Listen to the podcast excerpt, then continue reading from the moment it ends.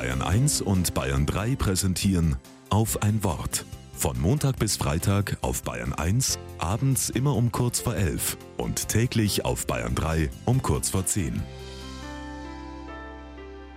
Mit Nina Steigerwald.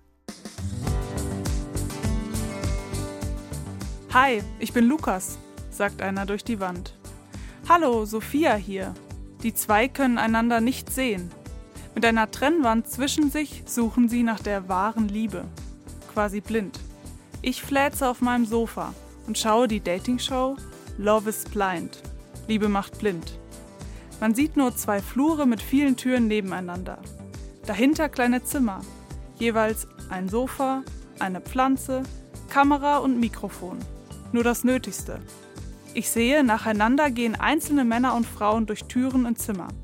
Sie setzen sich dann face to face, getrennt durch eine Wand gegenüber und haben ein Date.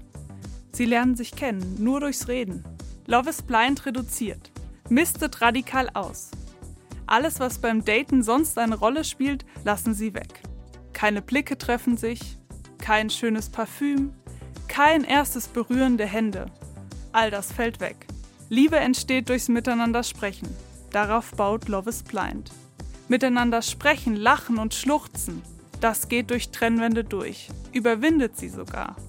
Wie du aussiehst, wie du riechst, was du anhast, spielt keine Rolle. Wenn ich was von mir teile, verbinde ich mich mit der Person auf der anderen Seite. Wände werden durchlässig, wenn ich zuhöre.